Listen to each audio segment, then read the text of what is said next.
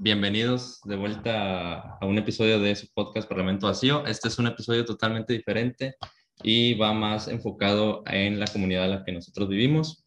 Eh, cabe destacar que estas entrevistas que vamos a realizar con los candidatos que acepten en el municipio de Poza Rica eh, no, son, no son ningún spot, ni mucho menos eh, algo anunciado o pagado. Nosotros somos gente con intereses y curiosidades que decidió presentar esta entrevista y aquellos que decidieron aceptar la entrevista son con los que vamos a platicar en, en este episodio y en los siguientes.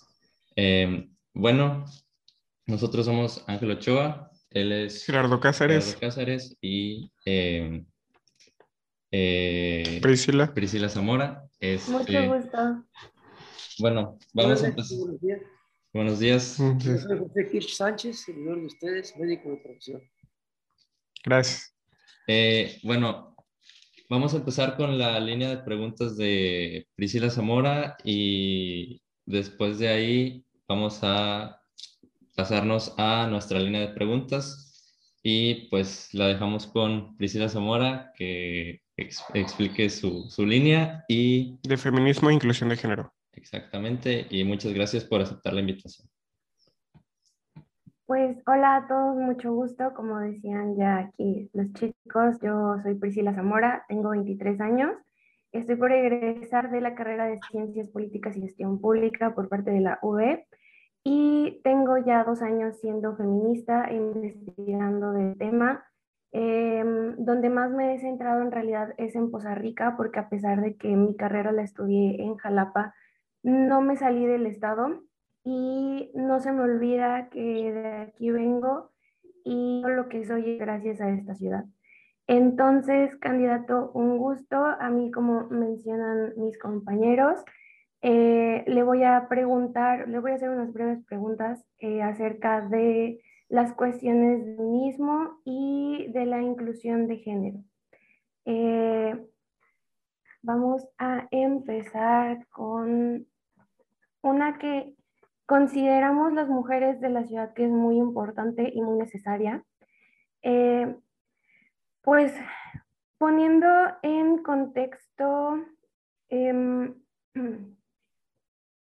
somos aproximadamente 2.000, no, perdón, 208.860 habitantes en la ciudad, según las aproximaciones del INEGI y de la CONAPO para 2020, o sea que ahorita 2021 en teoría tendríamos que estar siendo un poquitito más, de los cuales 109.762 somos mujeres.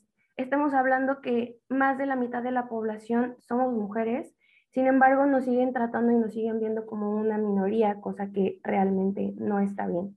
Entonces, si los preservativos son gratuitos en los centros de salud, siendo que la vida sexual es una elección, ¿estaría usted dispuesto a otorgar de manera gratuita productos de higiene íntima, llámense tampones, toallas sanitarias, protectores, eh, pastillas para los cólicos, etcétera?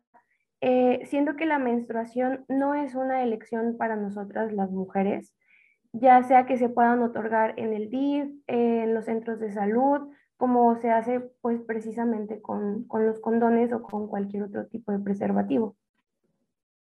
Mira, primero que nada quiero comentarte que en mi grupo tengo más mujeres, que efectivamente el 53% de la población son mujeres y que la mayor cantidad de, de productividad se da con las mujeres. Por eso también mi sentido, mi camino es apoyar a las mujeres. Y tengo planeado hacer una unidad administrativa de salud que pueda hacer el enlace con la jurisdicción sanitaria y con el DIF para precisamente poder otorgar los implementos necesarios o los requerimientos necesarios para la población, en este caso, como dices, estos preservativos y todo lo demás, pero también hay cosas que no están incluidas, como tú dices, este, los tampones o los, las toallas higiénicas, este, esas no están incluidas, sin embargo, podríamos hacer un programa de inclusión a aquellas personas que requieran en determinado momento por sus condiciones económicas, no lo puedan adquirir, pudiéramos hacer un programa. De hecho, yo tengo planeado hacer esa, una oficina de atención precisamente a las a, a, a personas, porque necesitamos gente que, hay mucha mujer que está en edad adulta y que quiere trabajar. pero además muy inteligente y muy capaz. Y también hay jóvenes. En mi grupo, precisamente aquí en el Partido Podemos, está lleno de jóvenes y jóvenes que no han tenido oportunidad de desarrollarse, que, que están regresando o que se están yendo a otras ciudades. Y en ese sentido tenemos que ser inclusivos. Y esa oficina la quiero precisamente para poder darles proyección con proyectos productivos. Hay muchas ideas, hay muchos proyectos que se pueden desarrollar. Y yo creo que en el camino ahorita me van a preguntar cuáles y ya les iré diciendo. Pero sí, estamos de acuerdo en poder implementar las medidas para poder apoyar a aquellas personas que, que lo requieran, no tengan el recurso para hacerlo, poder incluir esos productos en nuestra dotación. Sí, porque realmente eh, es muy necesario. Ha habido brigadas, campañas, eh, aunque no se les ha dado mucha difusión, acerca de em, recolectar estos productos para llevarlos a las zonas pues marginadas de la ciudad, donde hay mujeres que no llevan una salud, más bien no tienen un conocimiento acerca de la salud sexual, ni siquiera de cómo eh, tener estos autocuidados que nosotras como mujeres en, en nuestro periodo debemos de experimentar. Y aquí lo que estamos buscando realmente las feministas de la ciudad es que exista esta inclusión, que no nada más nosotras, que, que realmente estamos eh, privilegiadas al estar de este lado de la ciudad, tengamos acceso a estos productos, sino todas las demás mujeres que están eh, a las orillas de la ciudad o que viven en condiciones de, pues realmente de, pobreza, puedan tener acceso a, estos productos, que tengan una vida eh,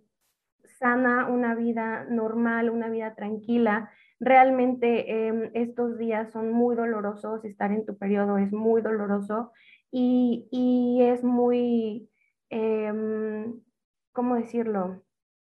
Es muy, se necesita tener mucha higiene para pasar estos días que tienden a ser entre 3 a 6, 7 días de la mejor manera posible. Entonces, eh, creemos que es muy necesario en la ciudad eh, tener este tipo de acceso a estos productos de higiene íntima eh, hacia las mujeres que, que realmente no, no, les alcanza para poder acceder a estos, a estos productos. Y usted mencionaba algo, con lo que voy a mi siguiente pregunta. Muchos jóvenes nos vamos de la ciudad buscando oportunidades, ya sea de trabajo o de estudios. Y bueno, existe un, caso que realmente no fue muy sonado y no voy a tocar nombres en este aspecto por respeto a las familias, pero mi pregunta va de la mano de esa situación que ocurrió y que simplemente se, se le ha dado un carpetazo entre tantos temas. ¿Qué medidas de seguridad y prevención, además de, de qué manera usted ayudaría a las madres que están sufriendo en este momento porque no se les ha hecho justicia hacia sus hijas?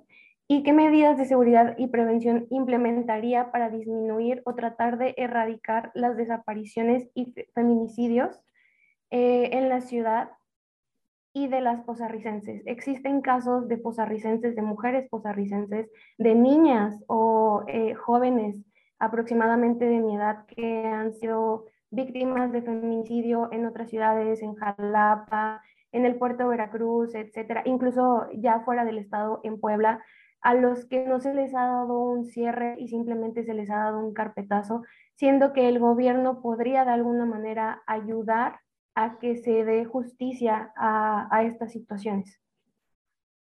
Mira, me regreso tantito a lo que mencionabas en la educación sexual. Es muy importante los programas de orientación sexual y sobre todo en las colonias marginadas donde menos se les atiende. Ahí es donde queremos integrar y llegar a mi tema de salud, precisamente brindar la salud y brindar las mayores oportunidades de desarrollo. Ahora voy con tu pregunta. La protección que podemos dar es algo que traemos nosotros en Podemos con nuestra diputada como ley. Yo la quise implementar hace, cuando estuve diputado. Se llama Taxi Seguro para Mujeres, manejada por mujeres con cámara integral. Eso te va a ayudar a que en el transporte de mujeres pues tengas una seguridad y puedas, puedas tener esa, esa confianza de que estás en un lugar seguro. Pero además, la ciudad tiene que tener seguridad total para todos. En ese sentido, yo pretendo que las cámaras que ya están instaladas, que no se les ha hecho eh, funcionar, hacer el, C, el C5, pues, podamos tener una videovigilancia en toda nuestra ciudad, en las áreas más importantes, sobre todo, las áreas más importantes. Además de tener nuestra ciudad bien blindada en las entradas y salidas, apoyándonos con el ejército y con la, naval para poder evitar todas estas situaciones de, levantamientos que están ocurriendo y porque de esa manera tú vas a poder estar conectado dónde ocurrió, dónde ocurrió la situación y de esa manera podrás entonces ir siguiendo con, con, patrullas específicamente los puntos donde están ocurriendo los delitos. Otro punto más que quiero agregar es, nuestra seguridad tiene que ser zonal. No podemos tener las patrullas corriendo por lugares. Tiene que haber una patrulla en cada colonia, cuando menos, para que sea responsable de la colonia, tipo americano. De esa manera, don Juan o don Pedro, que vive en la colonia Chapultepec, que lo conocen todos, él podrá conocer cómo se encuentra el índice delictivo de esa colonia y saber cuáles son los puntos neurálgicos.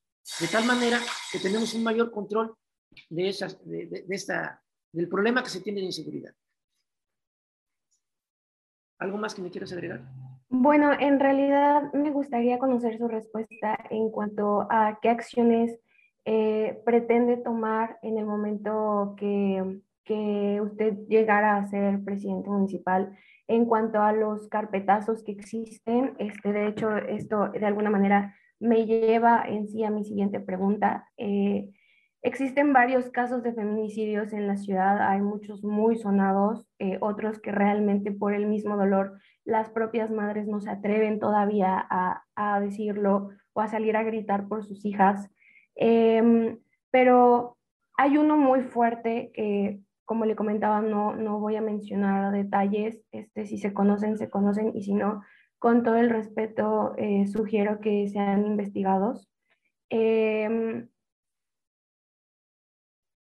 ella era una estudiante del Tecnológico de Poza Rica, que cabe mencionar por experiencia propia, por experiencia de mis amigas, por experiencia de conocidas. El Tecnológico de Poza Rica es un lugar donde existe demasiado hostigamiento y acoso más de una ocasión en, mi experiencia personal, tanto profesores como alumnos me llegaron a levantar la falda los viernes que, se conoce que podemos ir de ropa casual y nadie, absolutamente nadie hizo nada. Sin embargo, eh, volviendo a mi pregunta, el cuerpo de esta chica fue encontrado cerca de Papantla y ningún gobierno, ni el de Papantla ni el de Poza Rica, hizo justicia y decidieron dar carpetazo al grado que eh, al día de hoy sus feminicidas siguen caminando tranquilamente por la ciudad, su mamá sigue gritando y exigiendo justicia, eh, se sigue, nos seguimos parando afuera del Palacio Municipal para exigir justicia ante esta situación. Así es de que mi pregunta va hacia usted, ¿qué hará para dar justicia a ese y otros tantos casos similares que existen en el que se les da carpetazo y ahí se queda. Bueno, primero tengo que decirte que moralmente me sumo a las asociaciones que están relacionadas con este tipo de, de problemas de desapariciones, pero tengo que aclararte algo. Existen tres poderes y el poder judicial es el encargado de impartir la justicia. En ese aspecto, ese poder es autónomo. Nosotros no podemos este, ingerir en la investigación o tener una, eh, una participación directa, porque no está en nuestras manos. Quien te diga eso te está mintiendo. Pero sí podemos hacer una presión de gobierno y exigir que las autoridades cumplan con su obligación, que el fiscal cumpla con su obligación, estar pendiente de los casos a fin de que se dé cuenta que en verdad haya una justicia, porque la justicia aquí en el estado de Veracruz y en todo México deja mucho que desear y tenemos que hacer algo. Precisamente me sumaría con todos estos organismos para poder exigir a quien corresponda en la fiscalía o a quien corresponda después que haga su trabajo. Porque incluso se queja mucho, hay mucha queja, incluso te dicen los mismos este, policías o la gente que está tratando estos temas de que los agarran, los llevan y ratito andan sueltos. Entonces, ¿dónde está esa participación de justicia? ¿Qué es lo que ocurre? Pero vamos a hablar que hay niveles. Nosotros a nivel municipal atendemos otro tipo de situaciones, pero eso no quiere decir que no nos, no nos inmiscuyamos en procurar que nuestra ciudad esté, se imparta adecuadamente la justicia.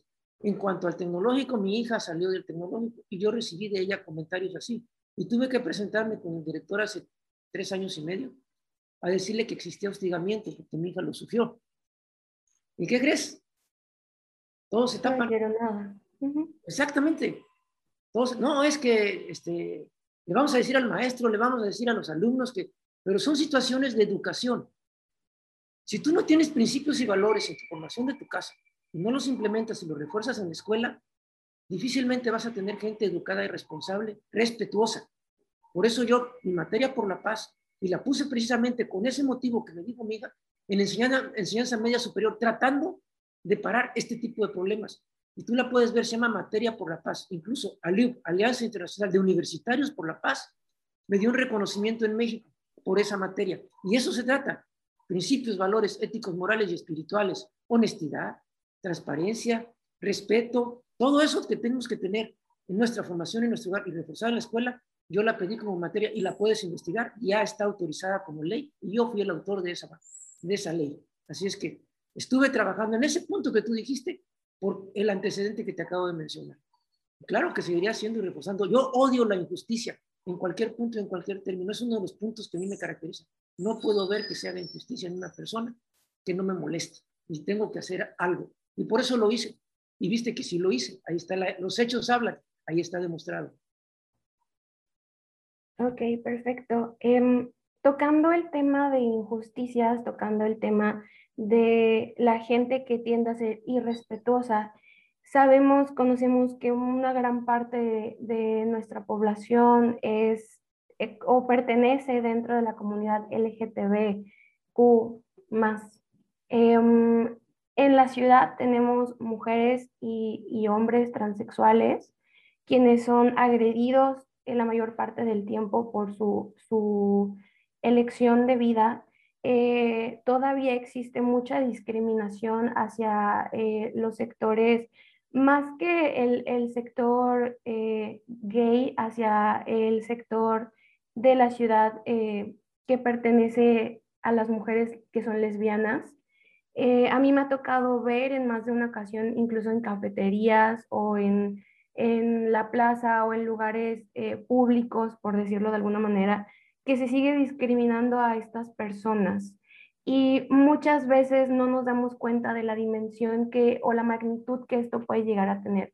El impacto de un adulto siendo visto por un niño genera mucho, tal vez mucha desinformación desde esa eh, temprana edad y el niño puede llegar a crecer con los mismos estigmas que tiene el papá o la mamá o el adulto que él está viendo actuar, siendo eh, que en algún momento este niño va a ser un adulto y va a empezar a actuar de la misma manera. Es bien conocido que en la ciudad todavía existen muchos prejuicios, que a pesar de que estamos en constante crecimiento como población, como ciudad, todavía existe eh, mucho estigma ante esta, este, este sector poblacional. Entonces, a mí me gustaría saber o conocer si tiene algún plan de acción para disminuir la discriminación hacia este sector poblacional.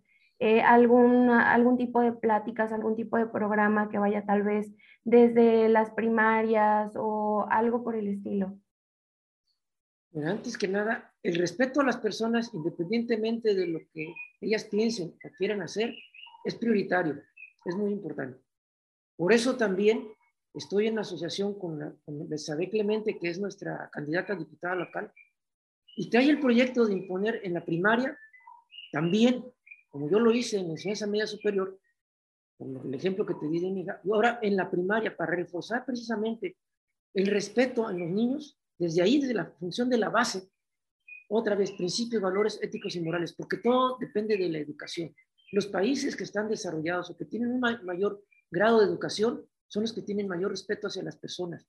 Tú voltea a ver a Japón, voltea a ver a países como Finlandia, voltea a ver, ¿por qué no copiar lo bueno?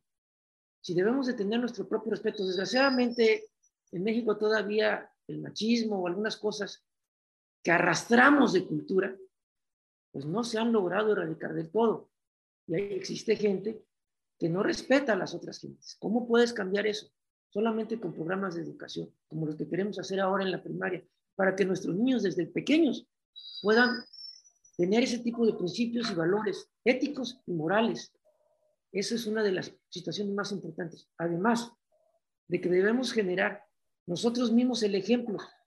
Tú tienes que predicar con el ejemplo. Si no predicas con el ejemplo de inclusión, no predicas con el ejemplo de respeto, no vas a generar que todos los demás lo hagan.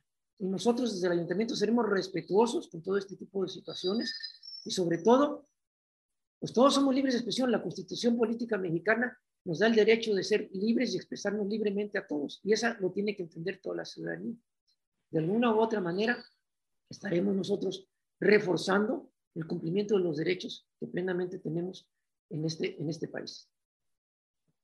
Perfecto, de hecho esto me lleva a, a, una pregunta que en realidad me acaba de surgir y que de manera personal yo considero que es muy importante y muy necesario, especialmente eh, empezarlo a implementar en, en, pequeñas ciudades. Si las grandes ciudades todavía no se atreven, creo que las pequeñas ciudades o las ciudades medianas deberíamos empezar por ahí. Eh, educación sexual, volviendo al, al tema. Eh, ¿Usted considera dentro de este programa que quiere implementar desde las primarias necesario, importante y, y, que realmente se vaya a cumplir, que exista una verdadera educación sexual desde eh, una temprana edad, eh, en el aspecto de que sí, muchos pueden decir que en los programas de las, de las primarias en Poza Rica existen los temas de educación sexual, pero realmente hay mucho tabú y muchos, muchos muchas maestras, muchos maestros realmente no lo tocan, lo pasan por encima.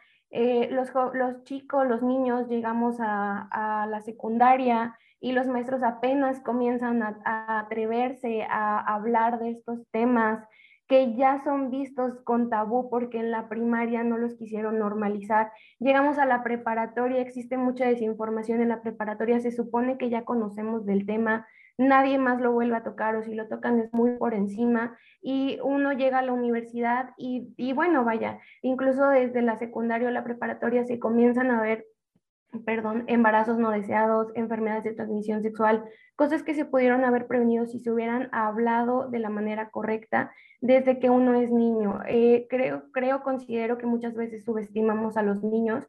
Los niños son muy capaces, muy inteligentes y entienden perfectamente. Lo que sucede a veces es que los adultos, como ya le damos ciertas connotaciones a ciertos temas, eh, creemos que los niños no son capaces de entender lo que se les está tratando de decir. Sin embargo, yo soy fiel creyente que si desde la primaria se empieza a enseñar sobre educación sexual, sobre lo que sí y lo que no, muchas cosas se podrían tanto erradicar como porcentajes disminuir. Entonces, me gustaría saber si, si la educación sexual, enseñar lo que son las enfermedades, los embarazos deseados, este, los, los preventivos, eh, perdón, los anticonceptivos y demás, eh, entran dentro de este programa que usted quiere implementar desde las primarias. Tiene razón. Ya, te repito, en otros países lo hacen. Yo estuve revisando programas y eso porque tengo un amigo profesor, lo que estábamos destinando, bueno, ¿cómo, cómo está lo de la sexualidad? Porque en la primaria todavía no se tiene. Se supone que ya en los nuevos textos van a tomar, van a empezar a tocar estos temas.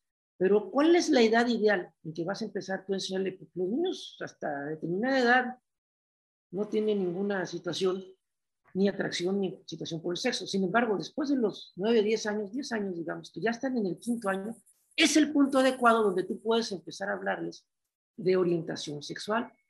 No para que, lo que pasa es que luego se malinterpreta. Mira, les están hablando de sexo y al rato van a estar los niños inquietos queriendo tener sexo. No, no, no. Tienes que hacerlo de una manera ética, de una manera profesional, para que no se despierte esa situación, sino decirles, mira, el hombre es así, la mujer es así, más adelante se genera la gestación, se desarrolla de tal manera y van a tener tales, tales cosas. Y pero para lograr a esto, tiene que haber una familia sustentable, el, el individuo tiene que tener un trabajo, tiene que o sea, tienes que canalizarlo de una manera muy, muy positiva. Que el niño no sienta qué es lo que tiene que hacer de manera inmediata. Al contrario, tiene que ser prospectiva. Esto se hace en determinado momento, de tal forma, para evitar todo ese tipo de situaciones. Y sí, debe estar dentro de los programas, porque tiene razón. Llegan los jóvenes a la secundaria, empiezan a conocer apenas cómo son, al ratito quieren tener deseos sexuales, lo realizan, salen embarazados y no saben ni cómo, ni por qué, ni de qué, ni siquiera les hablaron de educación sexual, ni les hablaron de métodos este, anticonceptivos que pudieran haber protegido, ni de nada. Entonces tenemos un embarazo no deseado y tenemos un problema con hijo que también que no es deseado. que en determinado momento deciden abortar porque consideran que van a truncar o van a tener un problema en su vida, que no van a poder atenderlo. Y ese es un arrastre constante de las cosas. La educación está, otra vez, punto de educación, desde la primaria, en estos años. Quinto y sexto año tiene que empezar a hablarse de la educación sexual. De hecho, justo tocó el tema de mi última pregunta. Em, nos interesa mucho conocer su opinión y postura en cuanto al aborto y el porqué de su respuesta. Mira, en cuanto al aborto, yo sí estoy en contra. ¿Por qué? Porque soy médico, mija. Tengo un juramento que se llama juramento hipocrático. Yo tengo que ir a favor de la vida. Como médico no lo puedo violar. Ok, entonces, em, suponiendo que en el periodo que usted llegara a ser presidente municipal, eh, por una u otra cosa el aborto fuera em, legalizado, despenalizado y se tuviera que cumplir en cada rincón del país, ¿pondría usted de su parte para que se haga cumplir en los centros, en los centros de salud eh, de la ciudad, respetando así de alguna manera eh, pues lo que está ahora en, en, este panorama marcado por la ley y también respetando la integridad, la salud y los derechos humanos de las mujeres, ya que eh, al momento de que se diga así, en todo México es, es legal, se puede, este, obvio, deben de existir ciertas condicionantes y demás, pero no, no se debe permitir que el centro de salud haga lo que quiera con la mujer, como existen muchos, muchos casos en realidad donde les hacen la, la salpingo sin autorización de la mujer. Eso es una violación. A ver, el, decir que, que, la ley lo acepte como, como algo real ya el aborto, pues eso es una ley entonces, se tiene que cumplir. Las leyes son para cumplirse, tienes que aceptarla. Pero ya en la ley te voy a mencionar tres cosas que se incluyen. Primero, en nuestro estado de Veracruz, el aborto es legal cuando la chica es violada y no desea continuar con el embarazo. Primer término. Segundo, cuando pone en peligro su vida, que es una cardiópata que tiene, a lo mejor, o una, una, mujer que tiene, eh, que va a sufrir durante el embarazo trastornos y que puede poner en peligro su vida, también está autorizado. Y tercero, cuando se detecta un bebé con malformaciones, desde un principio, se considera también legal. Son las tres aspectos, los tres aspectos legales que tiene nuestro Estado para poder efectuar un aborto. De ahí en fuera, el que te queda nada más es el del descuido. El que no te pusiste o no usó preservativo, no usaste las medidas correctas, ese es el que te queda en descuido. ¿Qué tienes que hacer? Mayor orientación sexual. Y si aún así llega a ocurrir, habría que hacer un análisis en un apartado de la ley, esa es sugerencia mía.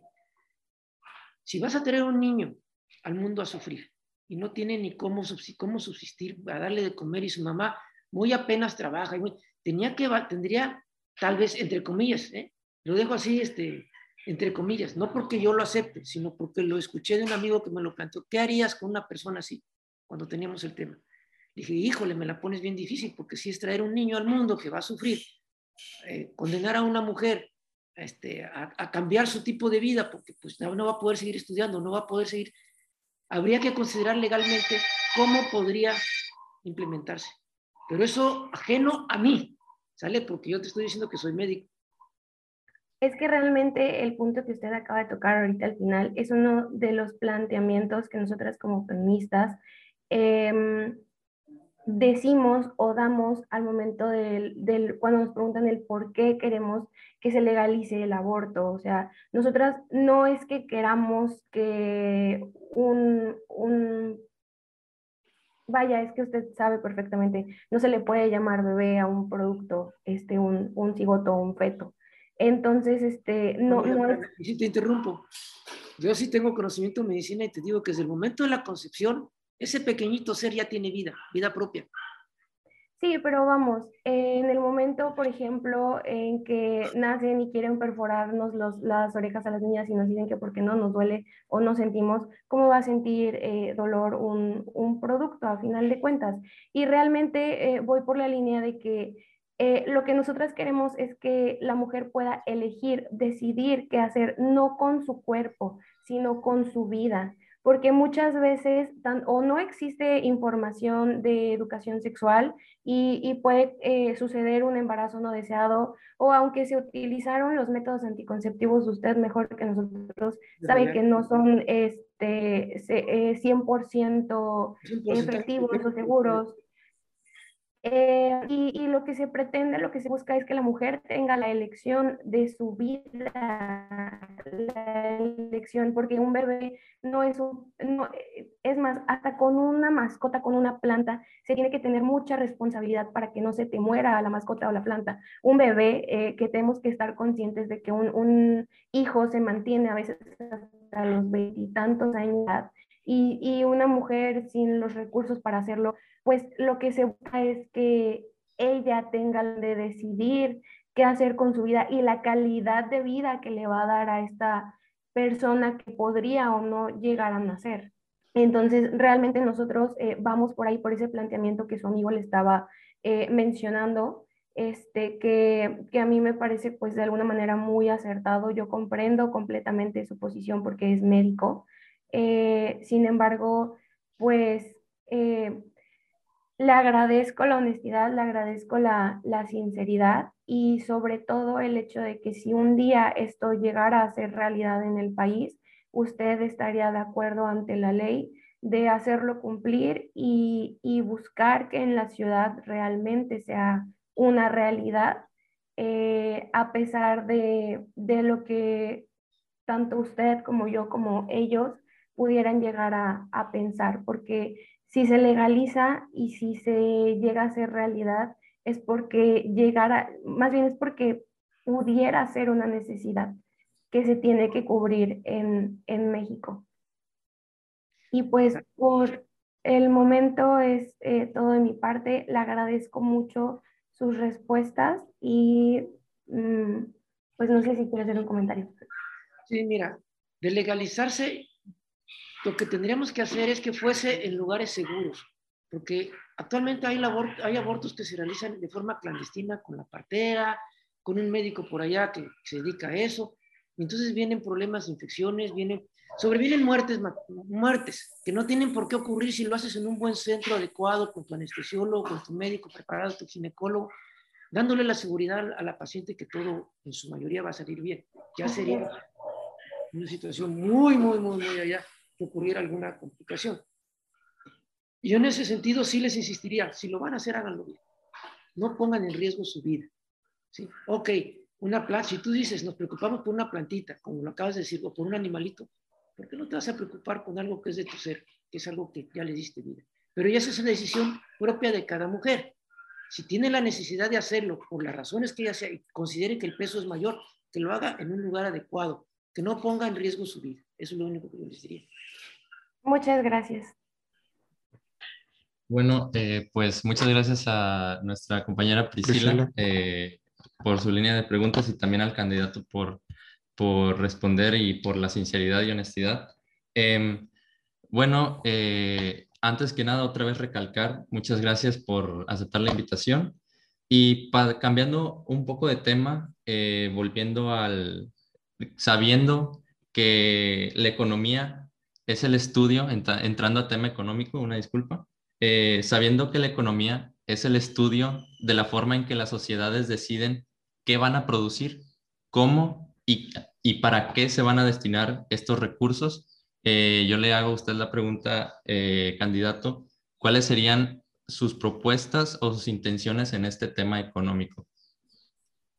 Mira, después de hacer un diagnóstico situacional en el cual encontramos los cuáles son los caminos, las, líneas de acción que tenemos que realizar para llegar a determinados objetivos, te das cuenta que Poza Rica tiene todavía varias carencias. Carecemos de agua, muchas colonias no la tienen. Carecemos de un sistema adecuado de drenaje, de plantas de tratamiento de agua. Carecemos de seguridad. El, el medio ambiente aquí en Poza Rica está mal controlado y tenemos altos índices de ácidos sulfíricos en, el área, por eso nuestro alto índice de cáncer, nuestras enfermedades respiratorias hematológicas. Con todo eso, si no tenemos lo básico, tú no puedes ser atractivo para que vengan empresas a instalarse. ¿Qué cosa es lo que tiene Costa Rica? Costa Rica ya no es una ciudad petrolera del todo.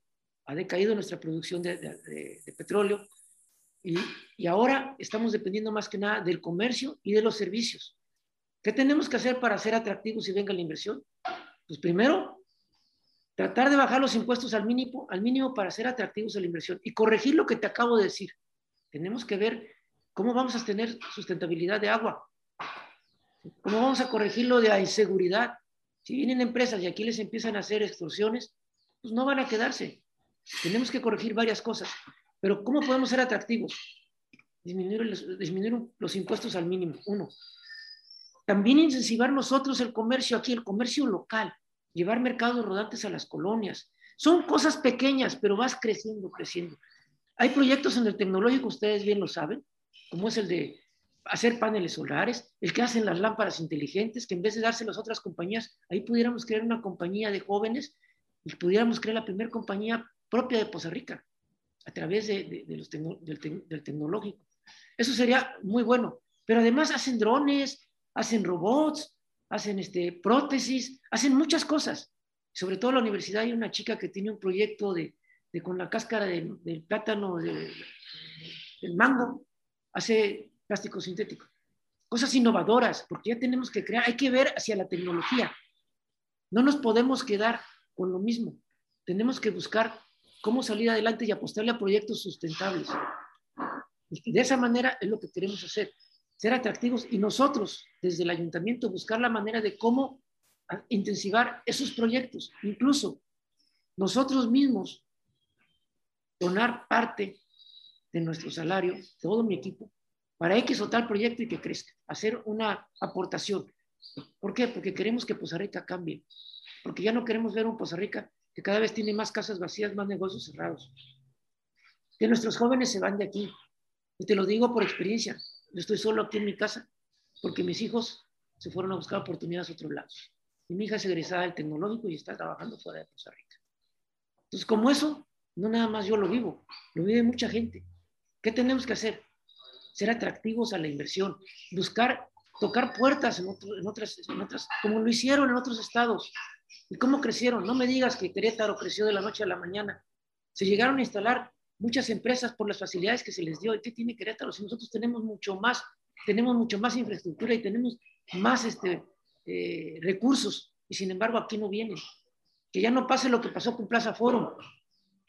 Si sí supieron que enfrente de Samsung se iba a construir Plaza Forum hace varios años. ¿Qué ocurrió? Empezaron a pedirles mochadas y empezaron, y lejos de darles facilidades, mejor se fueron iba a venir Sears, Ambos y otros más. ¿Qué ocurre en Poza Rica? No le estamos poniendo el corazón por delante, no estamos pensando en el futuro que nos depara.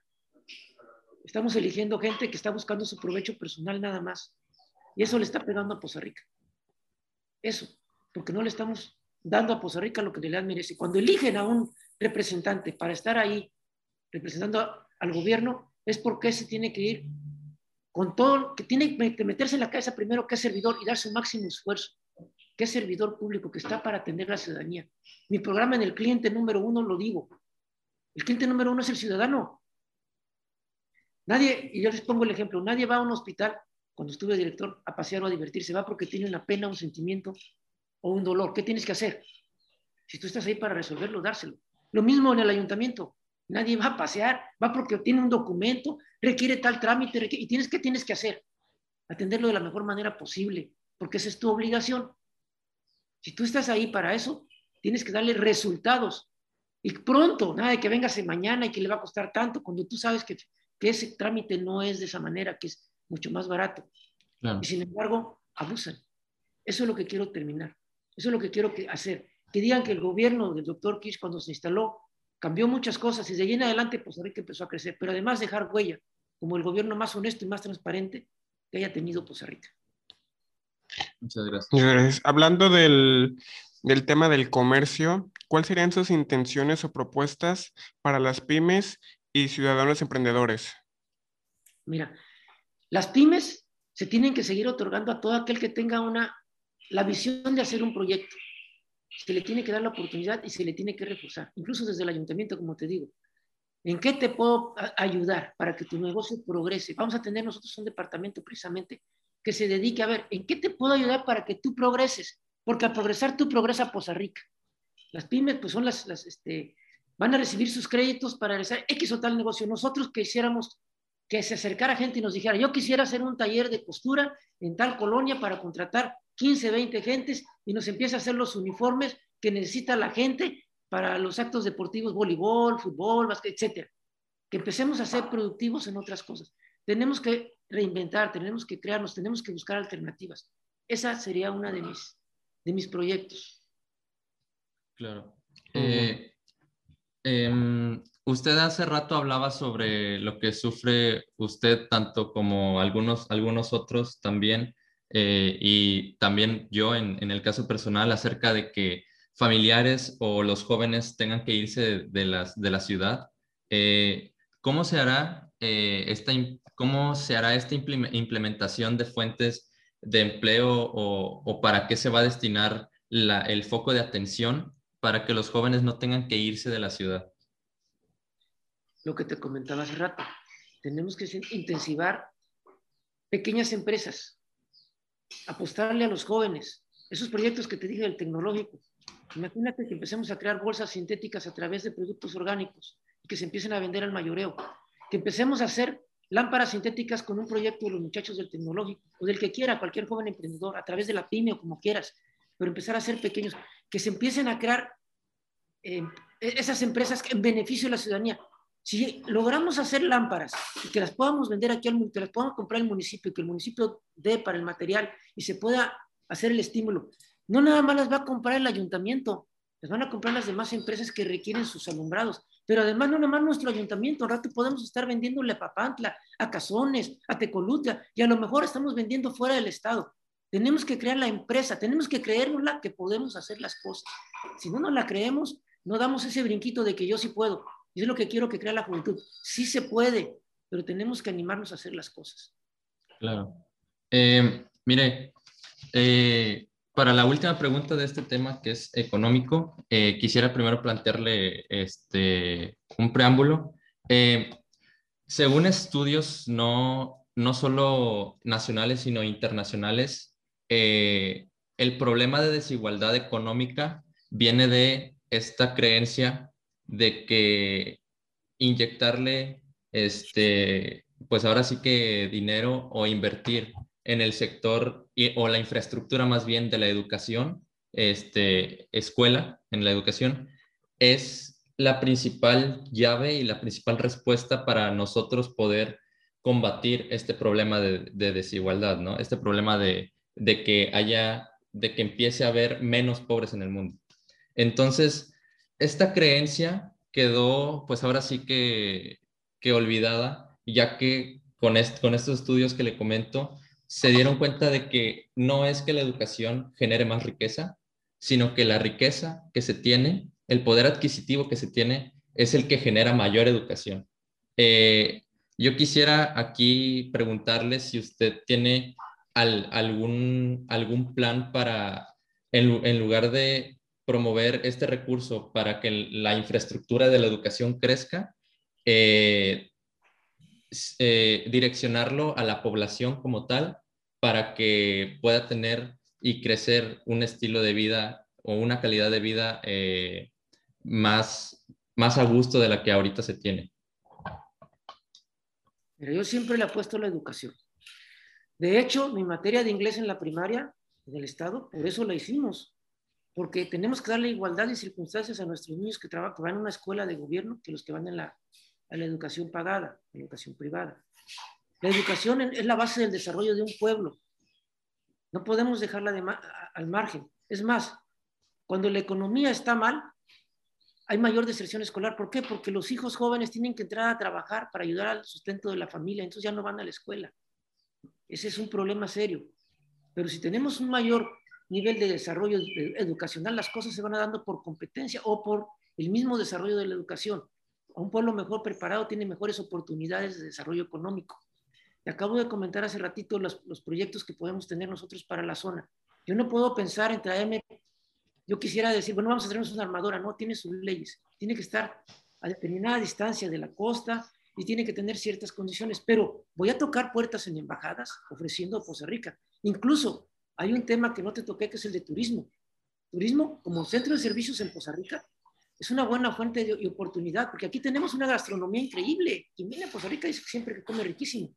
Pero además tenemos infraestructura hotelera. Si yo te dijera que aquí en Costa Rica hacemos programas para que vengan a visitarnos gente del Distrito Federal o de otros estados y les digamos, miren, vengan aquí a Costa Rica y el viernes que ustedes lleguen, desde que llegan, los vamos a llevar a que coman, porque hacen un trayecto de viaje, salen temprano y aquí estarán llegando por ahí de las 10, 11 de la mañana, si es que salen temprano. Los vamos a llevar a que conozcan Papante, aparte, a comer rico en Papante. Ok, van a comer a Papante. De ahí nos los llevamos en la tarde a que vayan al Tajín, a que conozcan las ruinas del Tajín. Y regresen a hospedarse a un hotel bonito con su alberca, y se les haga un recibimiento, hay una comida, un pequeño folclore, algunas cosas que les demos. Ese día, viernes, está cubierto. Al otro día, sábado, se les dice, vamos a ir a Tuxpan a que conozcan las maravillosas playas de Tuxpan. Hermoso Tuxpan. Se van, desayunan aquí o desayunan allá, como gusten, llegan a Tuxpan, disfrutan la playa hasta la tarde y se van luego al paseo del río en lancha a los manglares. Es un paseo muy bonito. En Tuxpan andar en los manglares con las lanchitas. Regresan a Poza Rica y descansan y se les vuelve a recibir con una cena en su hotel. Al otro día domingo, se les puede decir, si estamos en temporada, está el Filobobos, donde están los rápidos, ¿quiénes quieren ir ahí? ¿O quiénes quieren hacer otro tour? Se les, se les puede instalar otro tour hacia Costa Esmeralda, otra vez en la playa, pero a las playas de Costa Esmeralda. Tienes que alternar. De tal manera que cuando vuelvan a regresar hayan comido por allá, hayan disfrutado. Vuelvan a regresar a Poza que se tengan que regresar a la ciudad donde, donde partieron, a mediodía del domingo o después en la tarde del domingo, se vayan con ese sabor de boca rico de que estuvieron en un lugar con muchos atractivos. Además, en Poza Rica tenemos que tener alguna atracción. Independientemente de lo que quiero hacer, que he sido criticado porque me dicen que es una locura, yo les digo que no.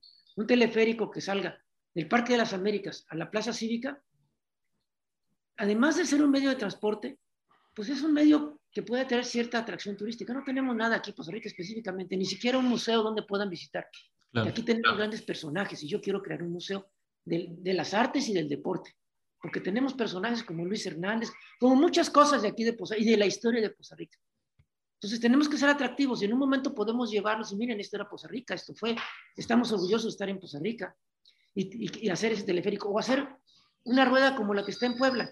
A lo mejor el presupuesto de lo que estoy diciendo no me alcance o a lo mejor no lo puedo hacer, que quede en proyecto, porque para mí primero pues tengo que resolver el problema que te dije, los básicos. Agua, contaminación, limpiar los arroyos, intubar a un lado, plantas de tratamiento, porque de esa manera nuestra ciudad empieza a ser sustentable. Pero están las otras alternativas para poder dar vialidad a Costa Rica y tratar de hacerla crecer de diversas maneras. Esa es otra opción. Y bueno, pues será cuestión de sobre el tiempo y de acuerdo al recurso que podamos ir teniendo y ahorrando, porque le digo, está en la base también. Costa Rica tiene una deuda que mucha gente no lo sabe, que está arrastrando de Nelly Technology casi 200 millones más lo que ya se tenía arrastrado, pues entonces el que llegue no creas que va a tener una gran disponibilidad, pero tiene que ser administrado, tiene que quitar esos, esos salarios que se tienen, tiene que disminuirlos para que el recurso que llegue a través de la, de la recolecta del ayuntamiento y lo que se tiene del fondo estatal y lo que pudiera llegar de los demás fondos, el FIS, el Fortamun, Fortasec, todo lo que tú quieras, pudiera hacerse bien encausado hacia obras adecuadas de desarrollo en Poza Rica. Eso es lo más importante. Una buena administración te puede rendir si sabes cómo emplear adecuadamente el recurso. Claro, es la, premisa de la economía, como, como bien lo decíamos al principio.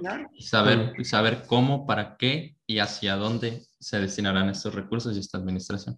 Bueno, ok, muchas gracias. De acuerdo, ahora pasamos al tema de salud pública. De acuerdo a todo los, lo sucedido del año pasado por la pandemia, ¿cuál sería eh, eh, entrando al tema COVID, ¿cuál sería la información que usted tiene acerca del COVID-19 para implementar en su futura candidatura? Afortunadamente ahorita la vacunación del COVID pues, se está implementando en todo el país. Las medidas siempre se deben emplear al principio. Te puedo comentar que como director del Seguro Social a mí me tocó atender el problema de la influenza. Y fui uno de los primeros hospitales que tomó las medidas adecuadas. Por eso tuve un reconocimiento del delegado estatal el IMSS en la zona norte, porque fuimos los primeros que empezamos a regular, entra con cubreboca, ponte tu gel, que te acompañe la trabajadora social o la asistente médica, a donde vas, ya no pueden entrar niños, se, redujo el horario de visita, ya no hay visita en la mañana, solo en la tarde una hora y para, para cambios, para evitar los contagios, porque el hospital es una fuente de contagio. Pero además, si tú no educas a la población y le vas diciendo esto es lo que tenemos que hacer, pues no lo vas a corregir. Quiero mencionarte que yo hace un año me ofrecí como ciudadano, sin, sin pedir ningún salario, cuando, cuando el tema de pandemia estaba en su inicio, empezaba, al ayuntamiento, como ciudadano, denme la oportunidad de ayudarles, porque puedo ayudar a mi ciudad querida, a mi Poza Rica, pues aquí soy. Y no tuve la oportunidad, no se me dio la oportunidad de poder decir, bueno, este es mi conocimiento, podemos hacer esto, podemos hacer el otro, vamos a empezar a hacer barreras, vamos a empezar a, hacer círculos de, de, contención, vamos a empezar a hacer esto, el otro. No, no se me dio la oportunidad.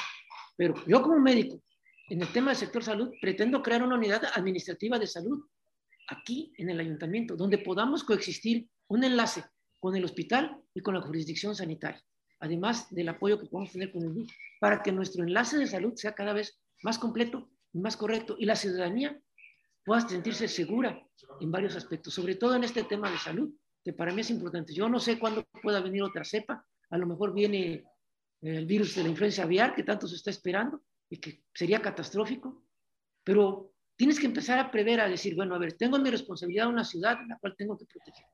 ¿Qué tengo que hacer? Pues desde la entrada, ¿quién entra? ¿A dónde vas? Pásale con todo gusto, pero dame tu nombre. Si te llegas a enfermar, ¿a dónde fuiste? ¿A dónde tengo que empezar a proteger? Todos esos detalles que no se hicieron y que van a ser importantes a la larga, que tú sabes que en epidemiología es una importante contención, pues lo tienes que implementar, porque si no, no vas a tener resultados. ¿eh?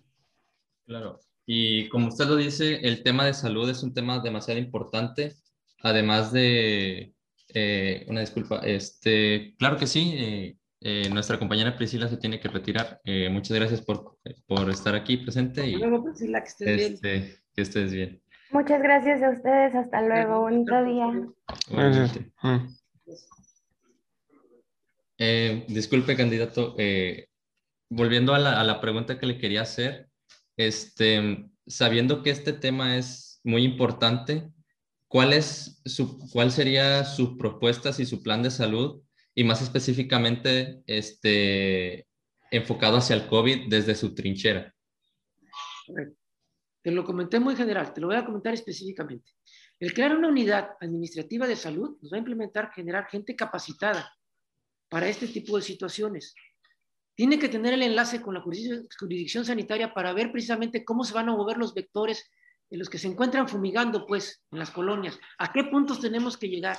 Si se trata de dengue, chikungunya o zika, o si se trata de una epidemia nueva que esté llegando, tenemos que implementar las medidas necesarias. Para eso tienes que tener expertos. Para poder dar resultados satisfactorios tienes que tener gente capacitada y comprometida. Entonces, esta unidad administrativa de salud va enfocada a eso. Ahorita, como se encuentra ya la, la, la pandemia este, en este nivel, pues prácticamente empiezan a descender los niveles. Va a haber pequeños brotes porque pues la mutante del virus puede generarnos todavía en algunas personas eh, algunas consecuencias mayores, pero ya cada vez es menos y a medida que se vacune más a la población, este problema se va a ir subsanando. ¿eh? Pero tenemos que seguir viendo que se cumpla la normativa correcta. Todo tiene una normativa. Nosotros estamos acostumbrados, al menos en el IPS, que nosotros tenemos procesos para cada para cada acción y en esos procesos te está, marcando una normativa a seguir y un marco legal. Y tú tienes que actuar conforme a la ley, pero tienes que hacer ese engrane con las demás organizaciones. Primero estás, como te dije, la jurisdicción sanitaria, el hospital, y después tienes que abarcar, a ver, ¿qué vamos a hacer con el hospital de Pemes? ¿Cómo vamos a hacerle con lo del ISTE? ¿Cómo le vamos a hacer? Que esos son atribuciones de la jurisdicción sanitaria, pero tú, como ente de una unidad administrativa de salud, no te puedes apartar tienes que hacer el enlace y tratar de aportar para que el resultado sea mejor. Sí, debe haber un trabajo en conjunto con la jurisdicción sanitaria para que se lleve a cabo. Claro, eh, bueno. De acuerdo, este, pasamos al tema de seguridad pública ahora. Eh, de acuerdo al semáforo de Poza Rica, de... Semáforo delictivo semáforo delictivo, según en homicidios, en, del 2019 al 2020 encontramos el 2019 24 y el 2020 32 homicidios, total 56. En secuestros, 8 en 2019 y 2020, según la, información que tenemos verídica, cero, este, cero secuestros del 2020. Extorsiones, tenemos en el 2019 25 en el 2020 19, en total 44. Eh, narcomenudeo 30, en el 2019 y en el 2020 12, en total 42. Estas cifras son muy, alarmantes porque estamos conscientes que no son la realidad. Claro, es eh, también alarmante el que, el que nosotros sepamos de antemano que estas cifras, pues es el registro, ¿no? Es las personas que han levantado, levantado el teléfono y han, y han querido hacer como una denuncia pública. Y también este, el, último, el último punto que, que, que decía mi compañero, en robo de vehículo hubo en 2019 283 y en 2020 156 registrados, lo que da un total de 439 robos de vehículo en estos últimos dos años. Eh, eh, ¿Existe un plano y, lo, y la visión para trabajar en conjunto con las fuerzas correspondientes e ir mitigando esta situación? Claro. De los registros que tú me dices, el único que pudiera ser confiable es el del robo de vehículos, y eso porque tienen registro y porque tienen, están asegurados. Claro. la gente va y lo denuncia. De todo lo demás son subregistros. ¿eh? Todo lo demás yo no le creo es así. No, para nada, son... Mucho mayores. Exactamente. Sin embargo, ¿cómo podemos hacer para bajar el índice delictivo? Les repito, tenemos que instalar un C5, un sistema de cómputo y comando donde podamos tener una vigilancia de las cámaras que están instaladas, como en las ciudades, como en México, si ustedes ven en las noticias, como van siguiendo la patrulla o el carro que, que levantó a alguien o el carro que robó o el carro. Ahí tienes que tener un sistema de vigilancia continuo, un monitoreo continuo. Instalar el C5. Dos, tenemos que tener blindadas nuestras entradas y salidas, sí, apoyándonos con nuestra fuerza militar, con la fuerza naval, con la Guardia Nacional, con todos ellos para que nos puedan apoyar en esos puntos estratégicos. Y en determinado momento ocurre un siniestro, ocurre algo, rápidamente se puedan conectar y decir, va por aquí, va por acá, y, y no los dejen salir, porque muchas veces están las puertas abiertas de entrada y salida y no tenemos control. El otro punto importante, policía en tu colonia, como os decía, tipo americano. Que la patrulla esté cuidando una colonia, asignarles una zona específica. Donde tengamos puntos álgidos, donde tengamos puntos de mayor incidencia, poner mayor vigilancia. Esto, con la deficiencia que tenemos de policías ahorita, nada más son como 105, no es posible. Tenemos que incrementar el número, pero también tenemos que capacitarlos y tenemos que buscar que sean confiables. Para eso yo pido que la policía se municipalice y que sea local. Porque yo puedo decirle a don Juan o a don Pedro que viven en la Chapultepec y que son policías y me están cuidando esa área, pues cómo, si ustedes viven aquí y están cuidando el área, ¿cómo no van a saber que, que Arturo es un delincuente que constantemente está acosando a las mujeres o que está constantemente causando o haciendo robos? ¿Por qué no lo detienen? Entonces ya hay una responsabilidad más específica. Claro. Y más que nada porque... No, sí, prosiga, prosiga. Sí. Y además, tampoco les puedes decir que les vas a pagar simbólicamente, tiene que ser un salario digno y darles el armamento necesario. Para esto tenemos que conjuntarnos con las fuerzas correspondientes para que se pueda dotar. El fondo de Fortasec, que era, era este, de seguridad, están limitados ahorita, no están llegando. Se, se bloquearon allá los federales. Yo espero que de alguna u otra manera puedan llegar para poder implementar este tipo de situaciones. Porque si no, si no lo hacemos, pues estamos a la deriva, estamos todavía sin, Tendremos que establecer un programa estratégico con las fuerzas que ya contamos y decirles, nosotros queremos funcionar así, ayúdenos de esta manera. A lo mejor ellos tienen órdenes de hacerlo de otra, pero tenemos que buscar cómo nos conviene mejor realizarlo mientras podemos implementar un programa local de seguridad.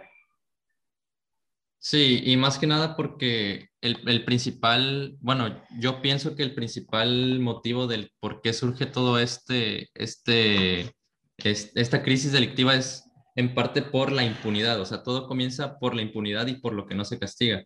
¿Y por qué, por qué no se castiga? Porque existe un miedo y hay, hay, hasta, hay hasta un peligro en, tocar y hablar de estos temas al, querer, al querer eh, o implementar este, leyes o, o, implementar ciertas cosas o tan solo hablar de este tema para ver qué se pudiera hacer, es algo peligroso ya y más, y más en la ciudad de Costa Rica, ¿no?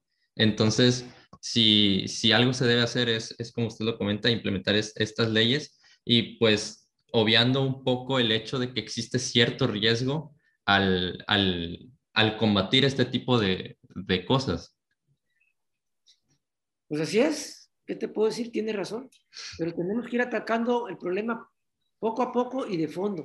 Claro. si no, le vas a dar el resultado a la ciudadanía que necesita. ¿eh?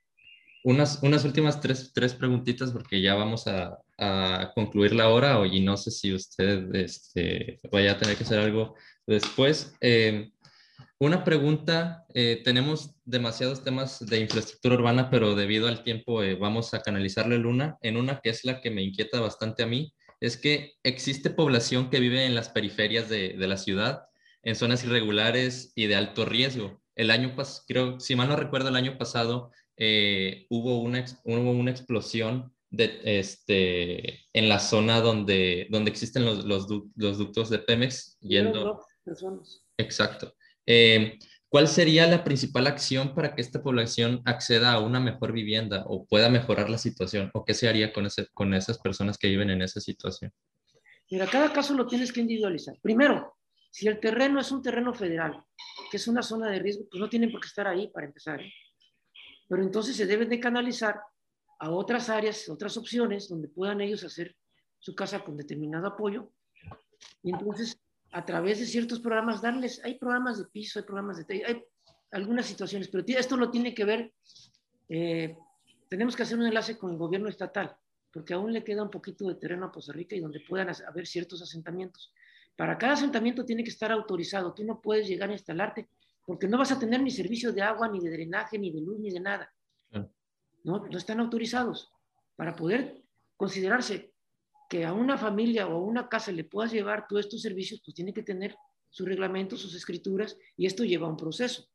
O incluso no sus escrituras, cuando menos la constancia de posesión, para que esté registrado en el ayuntamiento y pueda pagar su catastro. ¿Y habría, habría una conjunción con algún organismo para que exista una reubicación o, o, un trato que se le pueda dar a estas personas, que a final de cuentas son personas marginadas de, del municipio, este, pues que a lo mejor llegaron ahí porque no tenían de otra más que empezar a alzar, alzar pues su comunidad en donde pudieran.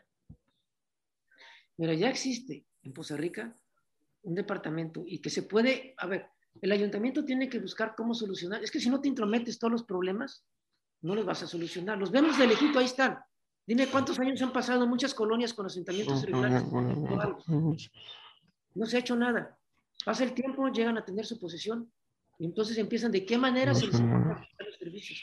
Porque es patrimonio del Estado, o sea, a través del patrimonio del Estado, es quien que tiene, tiene, que dar la normativa y tiene que dar la legalidad a ese predio o a esa, a esa, a esa zona urbana. Mientras eso no se haga, el municipio no puede actuar directamente. ¿vale? No, puedes, no puedes tomar acciones en algo que todavía no tienes injerencia. Puedes apoyar y decir, hey, aquí está un comité que les va a ayudar para que vayan a patrimonio del Estado y empiecen a tramitar esto y, les ayudemos a corregir sus problemas si se puede instalar, sí. Sí, pero de manera directa, ¿no? De manera directa, directa, directa, ya que el patrimonio del Estado, que es el que le toca hacer directo, pues es a través de patrimonio con el gobierno. Eso es un punto que se tiene que, que valorar y para eso hay instancias legales. Ellos están asesorados con licenciados y ellos saben cómo pueden ir, ir dando sus pasos de avance para que puedan obtener su constancia de posesión o su registro de catastro o ya tengan su, su escritura. Porque algunas veces están en un asentamiento de alguna persona que les vendió, pero falleció la persona y quedaron de manera irregular y no tienen escrituras. Bueno, se tiene que dirigir el problema a patrimonio a través de instancias legales y ahí el, el, el, licenciado les dictará los pasos. Se llevará X tiempo, pero va a llegar a una conclusión y se va a concluir adecuadamente. ¿Sí? existen las asesorías y esas son las que se tienen que hacer adecuadamente. Bueno, eh, la última, última pregunta ya porque tenemos eh, el tiempo, pues ahora sí que en, nuestro, eh, atrás de nosotros. Pasando al tema ambiental rápido, estamos de acuerdo a la alta contaminación que hay en los cuerpos de agua aquí en Poza Rica durante muchísimos años. Estamos de acuerdo que no lo va a poder usted solo, solucionar en el tiempo que llegue a ser candidato, pero ¿cuáles serían sus propuestas para tratar la contaminación en los principales arroyos de la ciudad de Poza Rica? Si tú recorres los arroyos vas a encontrar que muchas casas tienen el vertedero directo al arroyo. Tenemos que crear lectores que nos lleven a, hacia unas plantas de tratamiento. Tú no puedes hacer una sola planta de tratamiento, tienes que sectorizar. A lo mejor vamos a necesitar ocho plantas en Poza Rica y las que están no funcionan. A lo mejor podemos reactivar algunas. Pero tenemos que evitar que siga cayendo esa contaminación. Tenemos que limpiar los arroyos por un lado. Por otro lado, vigilar a las empresas contaminantes. Pemex no puede verter al río sus desechos.